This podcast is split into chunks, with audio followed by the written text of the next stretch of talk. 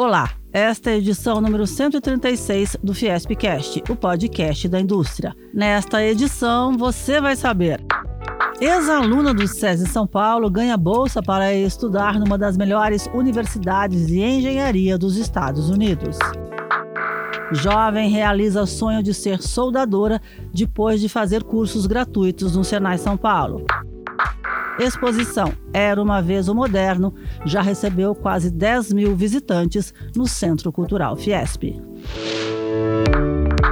Educação. Vitória no Garoto tem 18 anos e ingressou no SESI de Birigui, interior do estado, aos 5 anos de idade. Aos 11 anos, interessada nas aulas de tecnologia e programação, entrou na equipe de robótica Big Bang Birigui, onde participou de várias competições nacionais e internacionais. Foi bicampeã nacional e campeã mundial no Uruguai.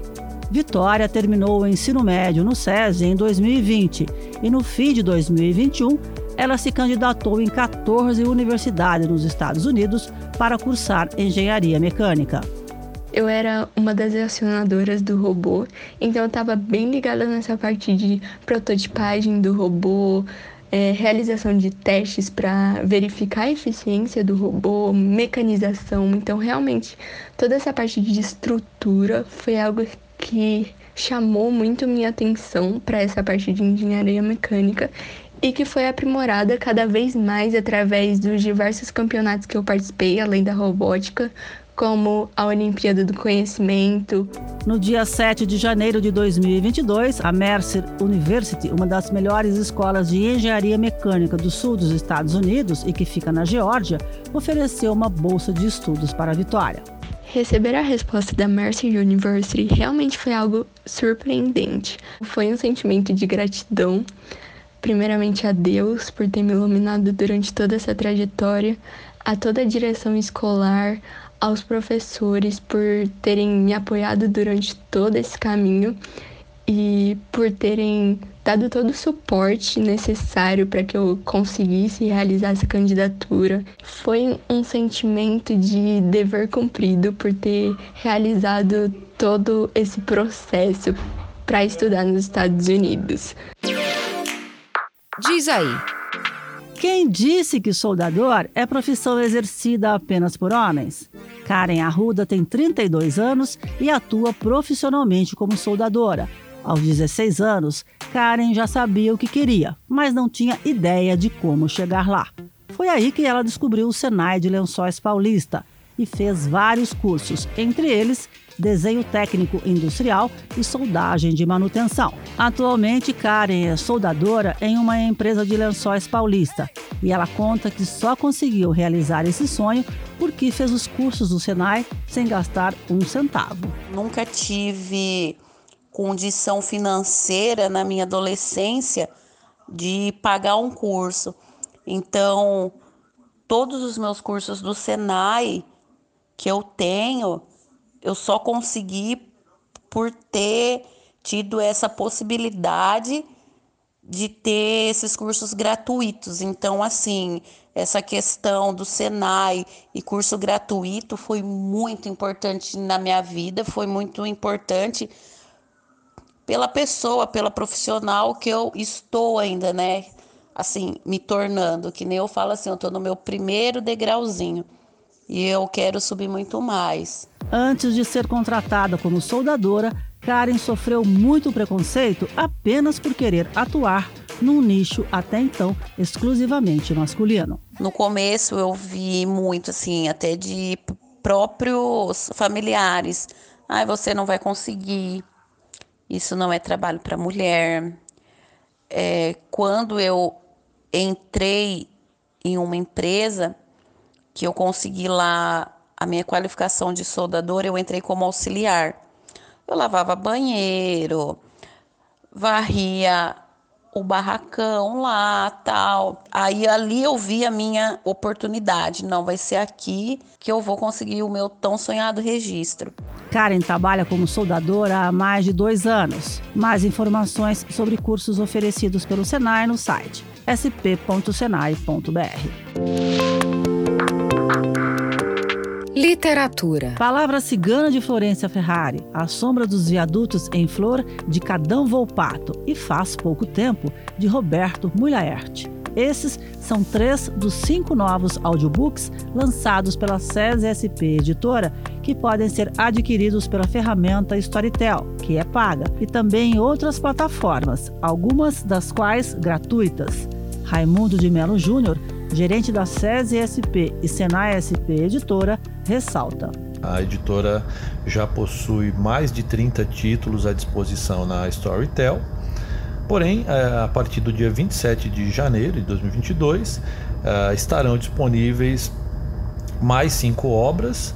Uh, e o diferencial é que essas obras estarão disponíveis em várias outras plataformas do segmento de audiolivros, como YouTube, Spotify, Apple Books Audio, Audible, Deezer, Kobo Audio BR, Storytel BR e Toca Livros. Literatura para os seus ouvidos também conta com as obras Mínimo, Múltiplo Comum e O Agadu. Ah, o Agadu é uma obra dos autores Marco Aurélio e Arlene Holanda, que reúne quatro lendas da tradição oral africana em cordel, que se completam sem perder sua individualidade. São revelações surpreendentes e provocadoras encontradas na riqueza das tramas. Uma magia perdida e reencontrada como o Agadu, a cidade dos Soninquês. Para conhecer os livros da SESI SP Editora, visite o site sesespeditora.com.br. Esporte. O SESI São Paulo contratou a judoca faixa preta Camila Vieira, de 19 anos. A atleta que se apresentou no dia 10 de janeiro no SESI Botucatu foi revelada em 2015 no município de Arthur Nogueira, interior do estado. Camila já conquistou diversos títulos e representou o Brasil na Alemanha em 2019. Ao falar sobre a nova casa, a judoca destacou: É uma nova caminhada que se inicia aqui em Botucatu. É uma vida nova, numa cidade nova, com uma equipe nova e com novos parceiros. E eu tenho muita certeza que estou seguindo o caminho certo em busca das metas que eu tenho dentro desse esporte. O técnico da equipe de judô do SESI São Paulo, Alexandre Lee, cita quais são as metas que devem ser obtidas pela judoca. Esse ano é o último ano de sub-21, então um ano é, promissor para ela aí conquistar uma vaga na seleção brasileira, né? pensando no Campeonato Mundial Sub-21, Campeonato Pan-Americano Sub-21 e também né, uma, uma oportunidade ali de, de acessar a seleção brasileira principal também, já pensando em, em Jogos Olímpicos aí 2024 em Paris.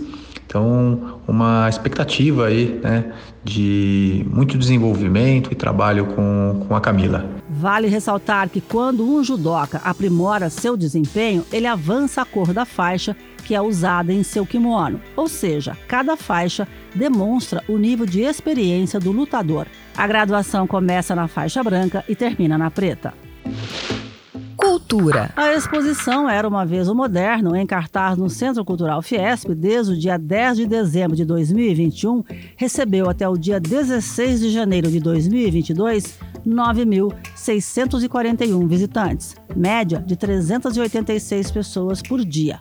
A mostra é uma parceria entre o SESI São Paulo e o IEB, Instituto de Estudos Brasileiros da USP.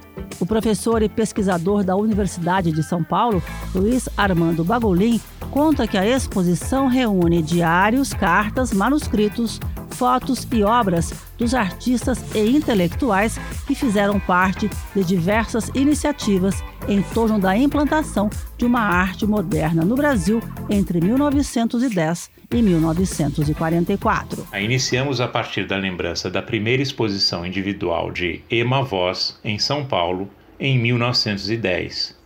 Algo completamente singular à época, seja pela pintura vigorosa apresentada pela artista, seja pelo fato de ser ela uma mulher, uma jovem pintora recém-imigrada para o Brasil.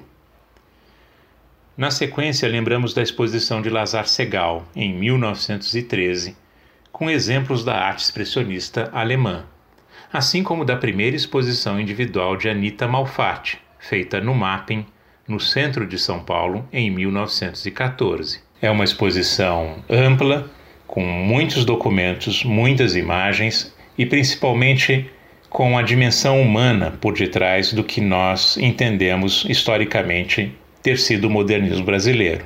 A exposição é de graça e fica em cartaz até o dia 29 de maio de 2022. Mais informações no site centroculturalfiesp.com.br. Esse foi o Fiespcast. Nós também estamos no Deezer, no Spotify, no Google e no Apple Podcasts. Até a próxima!